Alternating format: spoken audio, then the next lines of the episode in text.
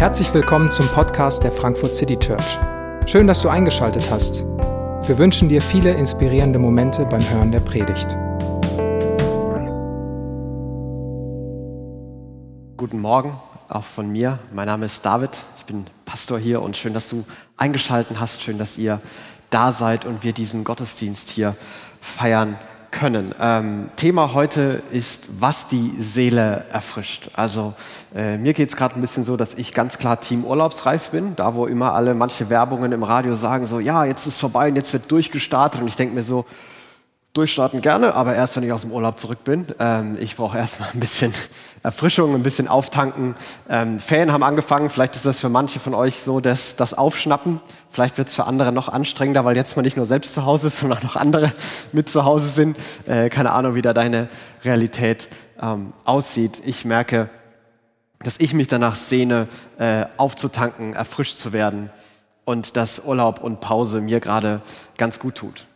Und äh, ich habe mich so in Vorbereitung auf den Urlaub äh, auf, äh, gefragt gestellt, was für ein Buch möchte ich denn mitnehmen oder welche Bücher würde ich gerne mitnehmen. Und um da so ein paar Ideen zu bekommen, dachte ich, ich gucke mal bei Amazon bei der Top 100 religiöse, religiöse Bücher, Spiritualität. Ich weiß nicht genau, welche Liste es war.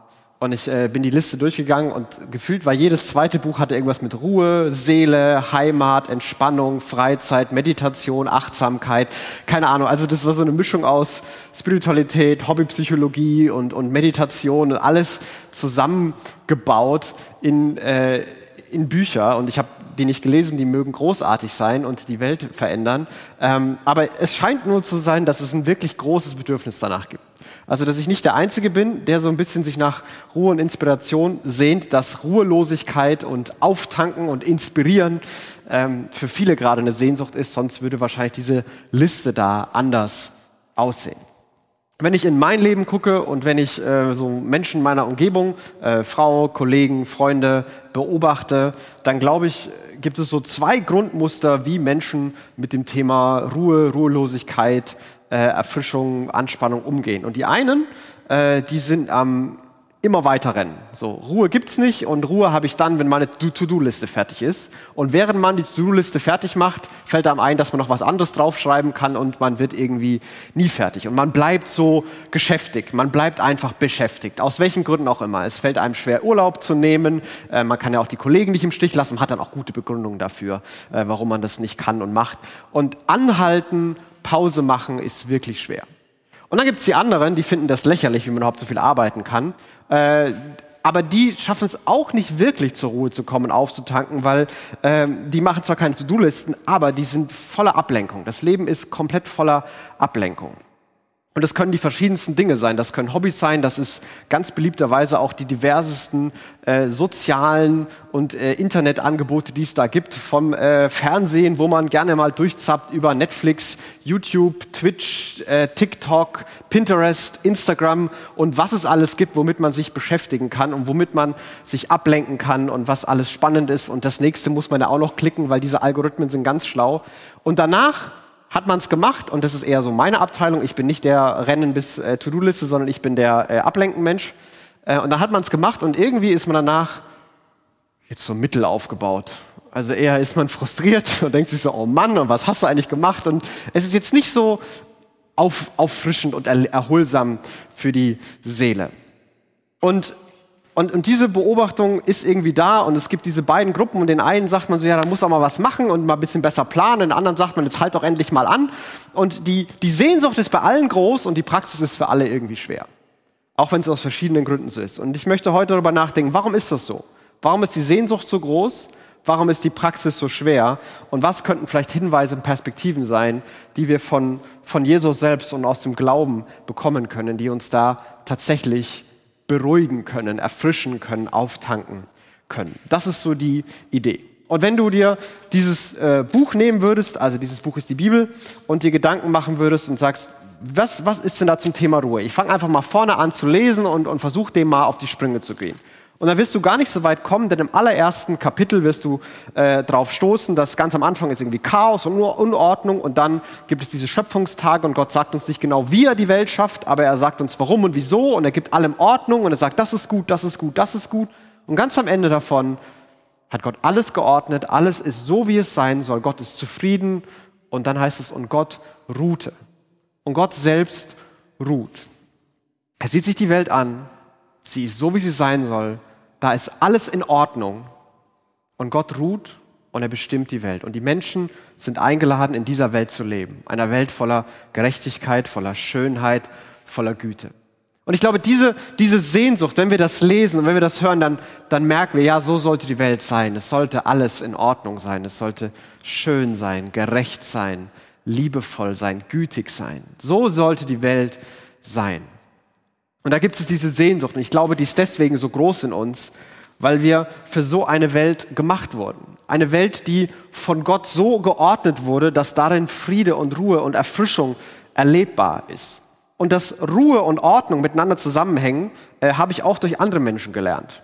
Also äh, durch meine Kollegen oder durch meine Frau, die, wenn sie meinen Schreibtisch anschauen oder äh, was auch immer anschauen, dann sagen sie, das ist so unruhig immer alles. Wieso ist das denn unruhig? Hier liegt doch nur Zeug rum. Und äh, dass Unordnung äh, nach außen innere Ruhe äh, mit sich bringt, war für mich ein komplett neues Konzept. Ich habe schon als, als Teenie mein Zimmer nicht aufgeräumt, mein Schreibtisch sieht immer noch aus wie Sau und mittlerweile räumt man nur auf, nicht weil man selber braucht, sondern weil andere sonst komische Sachen denken. Das ist zumindest mein Leben. Vielleicht ist deins ganz anders. Vielleicht, wenn du unruhig bist und es dir schlecht geht, musst du erstmal deine Wohnung aufräumen und die Wohnung ordentlich ist, dann wird auch die Seele beruhigter.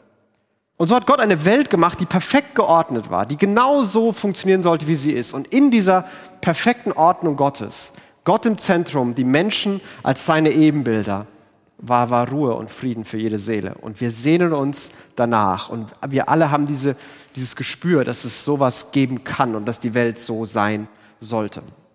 Wenn man direkt weiterblättert und weiterliest, dann äh, merkt man aber auch, dass diese Ruhe und diese Ordnung ganz, ganz schnell gestört wurde. Und die wurde gestört, weil, weil Menschen selbst gedacht haben, geglaubt haben, Gott, du hast ja schon ein paar gute Ideen gehabt mit dieser Welt und das ist jetzt schon ordentlich geordnet. Aber wir haben da noch ein paar Verbesserungsvorschläge. Äh, und wir machen das einfach selber. Wir nehmen uns den Apfel und dann entscheiden wir selbst, wie Dinge sein sollen, wie sie gemacht werden sollen, was gut ist, wie es funktionieren soll, was Wahrheit ist, was Schönheit ist, wie Leben funktionieren soll. Wir entscheiden das selber und machen unsere eigene Ordnung. Und was als eine gute Idee anfing, hat mehr und mehr Chaos zurückgebracht. Der erste Fluch in der Bibel über Kain ist, dass ähm, er rastlos und ruhelos umherziehen wird. Bei Adam heißt es, dass, das, dass er die Felder bearbeiten wird und äh, dass das Distel und Dornen, das wird immer anstrengend sein und Eva wird Schmerzen haben bei der Geburt. Da sind überall diese, diese, diese, diese Spitzen von Unruhe, von Chaos, die in die Welt zurückkommen. Und da gibt es jetzt diese, diese Welt, die aus der Ordnung geraten ist und manchmal sind es die Umstände um uns, die uns unruhig machen, die uns belasten, die unsere Seelen runterdrücken. Und manchmal kommt es auch aus uns selbst heraus und meistens ist es eine Mischung aus beiden. Ich weiß nicht, ob du sagen könntest, was es für dich vielleicht gerade mehr ist, ob es einfach wirklich anstrengende Umstände sind, ob im Leben gerade viel los ist aus verschiedensten Faktoren, Dinge, die du nicht kontrollieren kannst, wo einfach ganz, ganz viel los ist und all das bringt dich so in einen dauernden Zustand der, der Unruhe und deine Seele sehnt sich nach Erfrischung, Vielleicht würdest du auch sagen, dass vieles aus, aus dir kommt, Unzufriedenheit mit dir selbst, eigene Anklagen, Schmerzen, unerfüllte Sehnsuchte, die, die, die irgendwie in dir sind und dich nicht zur Ruhe kommen lassen, selbst wenn dein Alltag eher ruhiger und geordneter aussieht. Und wahrscheinlich ist es irgendwie eine Mischung aus beiden, wahrscheinlich für die meisten von uns. Aber die, die Idee hinter beidem ist, dass es da eine, eine, eine, eine Unordnung, eine Unruhe gibt, die damit zu tun hat, dass, dass die Ordnung Gottes gestört wurde. Dass man sagt, okay Gott, wir brauchen dich nicht, wir schieben dich zur Seite und wir machen das selbst. Und was vielleicht jetzt auf den ersten Blick wie eine, wie eine altmodische und komische Idee gibt, die man nur in der Kirche hat, ich glaube, die ganzen spirituellen Bücher, die sich massenweise verkaufen, würden da widersprechen. Also anscheinend ist es so, auch wenn es jetzt nicht bewusst reflektiert ist, aber die Intuition von vielen ist, dass Spiritualität eine Lösung sein könnte für das Problem. Und da würde ich noch gar nicht widersprechen. Also wenn tatsächlich es so ist, dass das Problem ist, dass man Gott los war, also Gott irgendwie rausgeschoben hat, dann ist wahrscheinlich Teil der Lösung ist wieder mit Gott zu machen und Gott wieder reinzuholen in die Gleichung. Eines der, der Probleme, glaube ich, was diese spirituellen Bücher haben, zumindest manche von denen, die ich gelesen habe, ich habe auch nicht alle gelesen, vielleicht kennst du andere, aber manche von denen, die ich gelesen habe, ähm, da wird Spiritualität sehr, sehr ich-bezogen aufgebaut. Also was denke ich, was fühle ich, was nehme ich wahr, wie stelle ich mir die Welt vor, was glaube ich ist wichtig, so ich, ich, ich, ich, ich. So den eigenen Spiritualitätsbaukasten, dass man selber sich auch noch so eine spirituelle Seite in seinem Leben dazu baut. Aber das ist nicht Gott reinholen ins Leben, denn ich glaube, dass bei aller Arroganz, die manchmal in uns steckt, dass wir, wenn wir sagen, okay, da gibt es einen, diesen, diesen allmächtigen Gott und den hole ich in mein Leben und dann wird er mein Assistent. Also ich weiß nicht, ob wir das tatsächlich so behaupten würden, dass das die logische und intuitive Zuordnung wäre, dass ich die Entscheidung treffe und Gott hat umzusetzen. Das ist ja wohl klar. Also, dass, dass Spiritualität bei dieser Ich-Zentierung stecken bleibt und da gar nicht rauskommt und gar nicht diese größere Perspektive weg von mir aufmachen kann. Denn ich glaube, wir müssen weg von uns gucken, denn dieses tief in sich selbst reinsuchen kann zu ganz anderen Herausforderungen kommen. Ein, ein Prophet im Alten Testament, ähm, der hat äh, folgenden Satz äh, geschrieben. Jesaja, da heißt es in Jesaja 57, der, die Gottlosen, also die, die ohne Gott sind, sind wie ein ungestümes Meer. Es kommt nicht zur Ruhe und seine Wellen wühlen immer wieder Dreck und Schlamm auf. Er hat so dieses, dieses Bild für die, für die Seele der Menschen. So, das, der, der, der Gottlose, der, der ohne Gott lebt, der ist jemand wie ein ungestümes Meer. Und es wird immer wieder Dreck und Schlamm aufgewühlt. Und so diese, diese Sehnsucht nach dem kristallklaren Meer und mit ruhigem Strand, wo alles in Ordnung ist, das funktioniert irgendwie nicht. Und manche von uns, die kämpfen gegen die Wellen an und sagen, Welle jetzt runter und runter hier und wir merken, das ist eine Katastrophe und andere, die sind da so, bloß nicht bewegen, damit man keinen Schlamm auffüllt und irgendwie so tun, als wäre hier kein Schlamm und dann ist alles in Ordnung aber es ist da etwas in uns, was hier mit Dreck und Schlamm beschrieben wird. Dinge, die, die uns nicht zur Ruhe kommen lassen. Und vielleicht ist es für dich so eine, eine innere, antreibende Stimme. Mach mehr. Warum machst du schon Pause? Das reicht noch nicht. Das ist nicht gut genug. Vielleicht ist es auch eine, eine anklagende Stimme. Du kannst das nicht, du schaffst das nicht, das war wieder schlecht. Du bist schlecht. Vielleicht ist da auch eine, so eine, so eine verführende Stimme. Hey, entspann dich. Du hast einfach mal Pause verdient. Die anderen, ey, die nerven doch nur. Mach mal, mach mal was für dich. Guck mal nur auf dich und bleib mal bei dir. Und vielleicht ist da auch eine, eine Stimme, die, die gar keine Worte findet, sondern die einfach nur weinen möchte, weil da Schmerzen sind, weil da etwas in der Vergangenheit passiert ist, weil da etwas in der Gegenwart los ist, was einfach nur weh tut.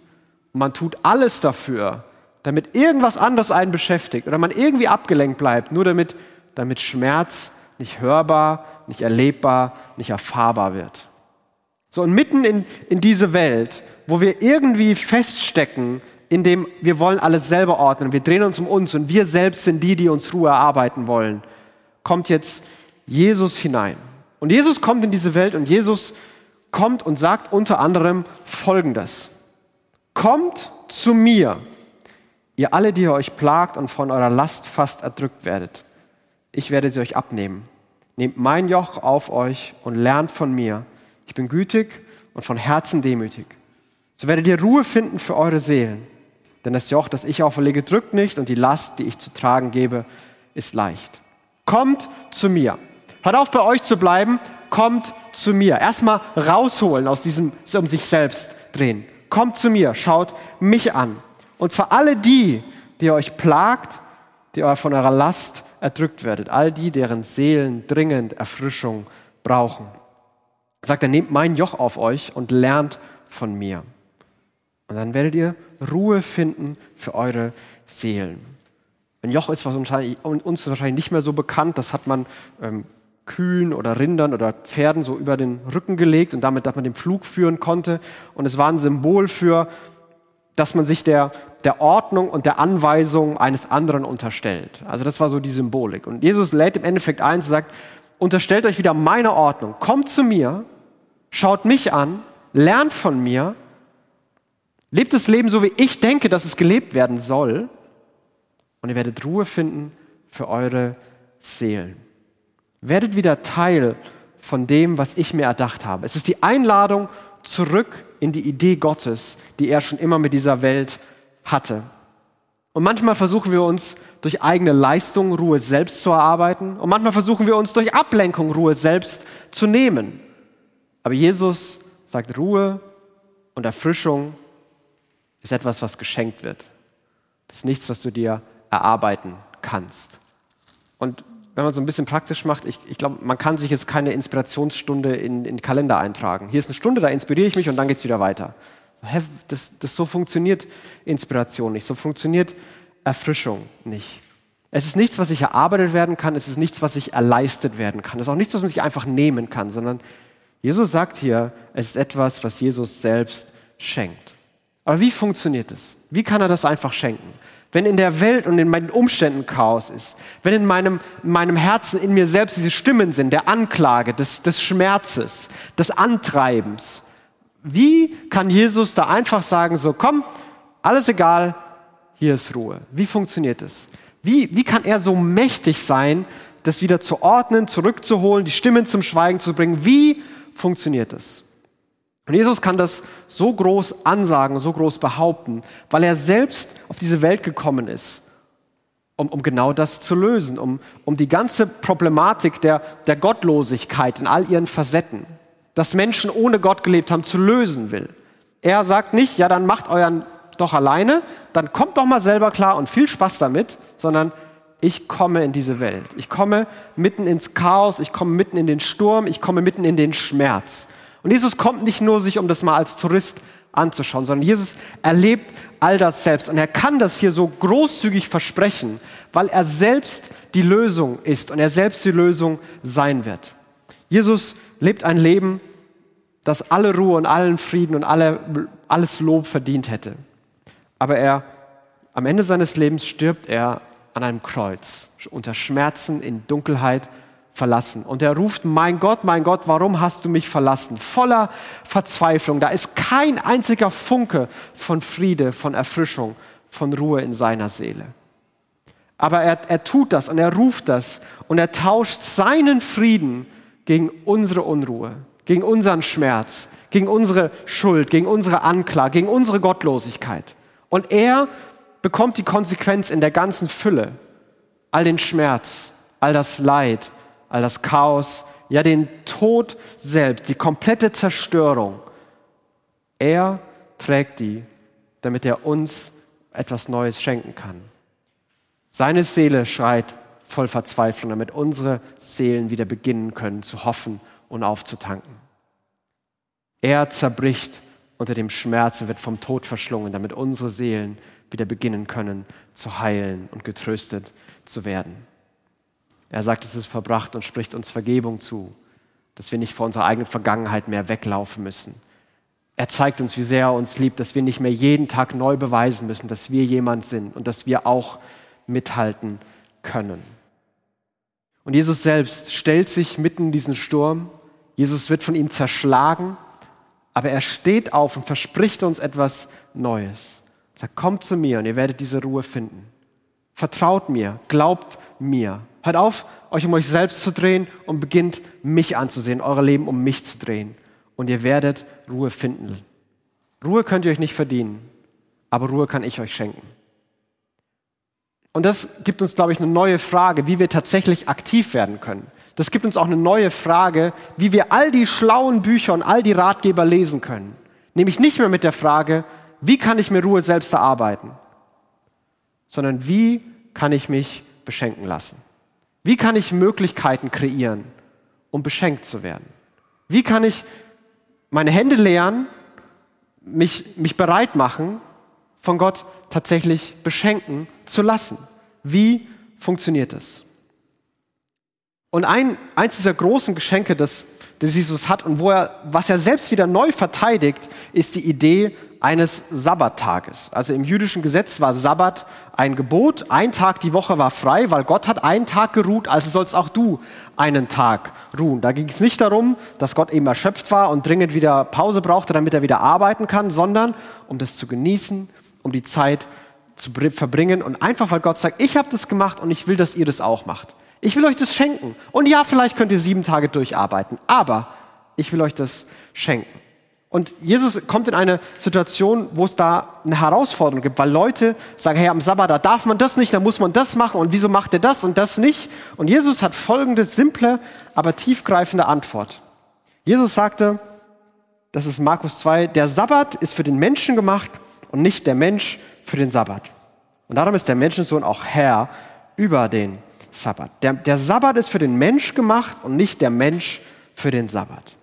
Du bist nicht für den Sabbat gemacht. Du bist nicht der, der leisten, beweisen und richtig machen muss, damit Ruhe kommt. Sondern das ist ein Geschenk, was Gott dir gibt. Gott hat es für dich gemacht.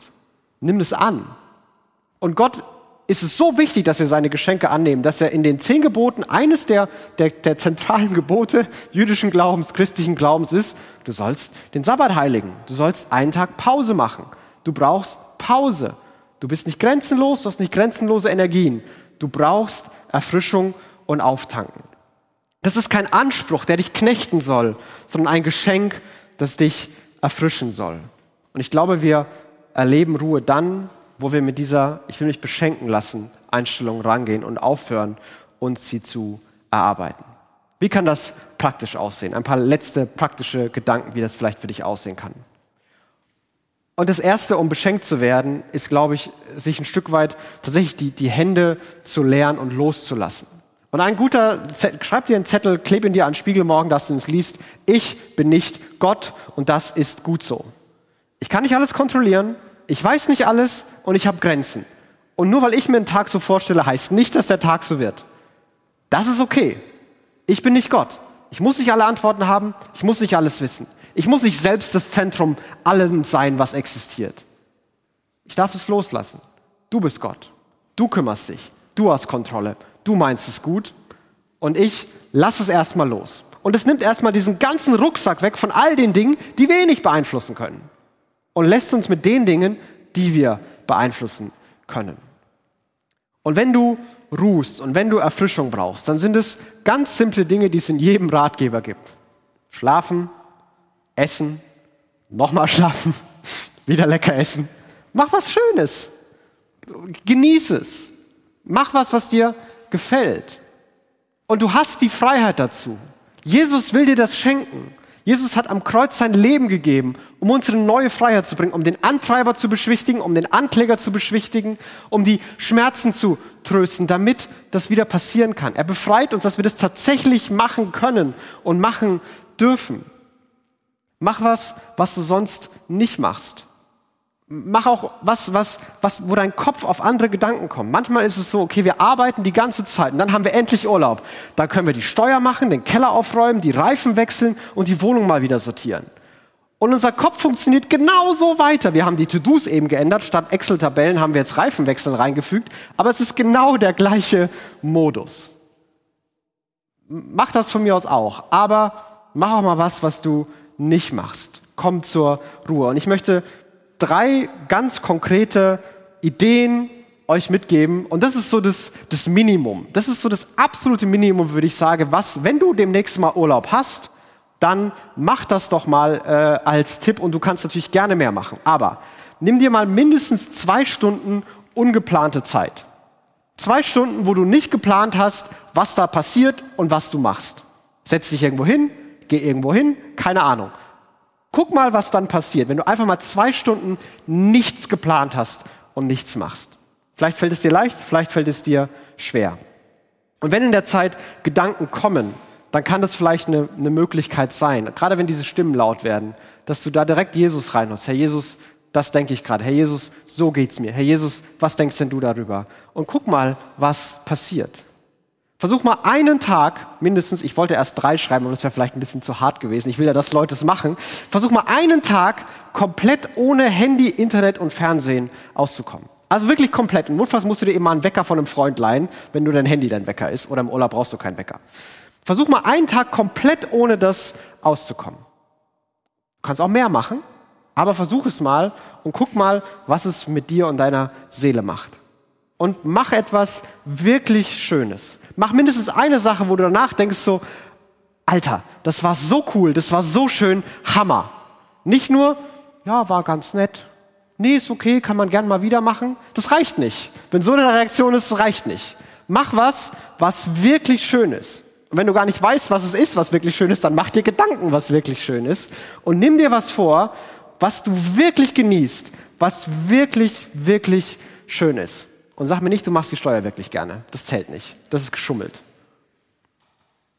Nimm dir mal zwei Stunden ungeplante Zeit. Versuch mal einen Tag komplett ohne Handy, Internet, Fernsehen zu verbringen und mach mindestens eine Sache, die wirklich schön ist. Und wenn du merkst, es ist cool, hey, wiederhole es so oft du es wiederholen möchtest. Und es sind praktische Tipps und es gibt vielleicht viele andere praktische Tipps, die du auch schon gelesen hast. Aber ich glaube, die Grundlage, wie, wie wir die Spannung zwischen unserer Sehnsucht und der harten Praxis überwinden können, was uns die, die Kraft gibt, die Motivation gibt, ist diese, diese Beziehung, dieser Blick auf Jesus, diesen Frieden, diese Ruhe, die Jesus uns gibt. Jesus, der uns Wert zuspricht. Jesus, sagt, ich habe alles in der Hand. Jesus, der sagt, du musst dir gar nicht alles selber ausdenken, lerne doch von mir. Und eine Sache, die wir von ihm lernen können, ist seine Idee von Ruhe, einen Tag die Woche frei, Urlaube, Pausen, auftanken, uns zu nehmen.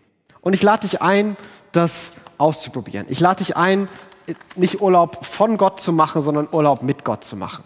Und dich von ihm erfrischen zu lassen, ihn in dein Leben wieder reinzuholen. Vielleicht ist er gerade ein bisschen verloren gegangen. Und wie wir das beginnen wollen, ist jetzt gleich. Wir werden jetzt ein Lied wieder äh, sehen und singen. Wir werden ein, ein Gebet gemeinsam, so ein kontemplatives Gebet gemeinsam ausprobieren, um einfach vielleicht das schon zu beginnen. Aber bevor wir das tun, möchte ich gerne noch ein Gebet sprechen. Jesus, du siehst unsere Sehnsucht und unsere Suche nach Erfrischung, nach Inspiration, nach Auftanken. Wir wünschen uns, dass die, die dunklen Wolken weiterziehen, die, die drückende Schwere wieder sich leicht anfühlt. Wir wünschen uns, dass, dass sich unser Leben wieder neu aufleben kann. Und du siehst, wo Umstände sind, die wir gerade nicht kontrollieren können. Du siehst aber auch, wo, wo wir was tun können. Und ich bete, dass du uns die Perspektive gibst, dass Ruhe etwas ist, was du uns schenken möchtest. Und ich bete, dass du uns den, den Mut gibst und die Kraft gibst, uns tatsächlich von dir beschenken zu lassen. Dass wir aufhören zu glauben, wir müssen uns alles beweisen. Wir müssen uns selbst in Ordnung bringen. Sondern dass wir mit allem, was wir sind, mit unserem Mühsal, unserem Beladen zu dir kommen können, Jesus, und von dir neu lernen können. Danke, dass du in unser Chaos kommst, weil wir dir nicht egal sind, du uns nicht alleine lässt.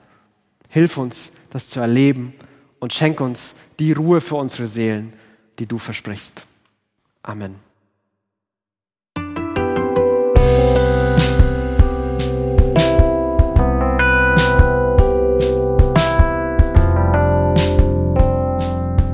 Wir hoffen, die Predigt hat dich inspiriert. Wenn du uns kennenlernen möchtest, dann schau einfach mal auf unsere Homepage www.frankfurtcitychurch.de oder besuch uns in unseren Gottesdiensten. Bis dann!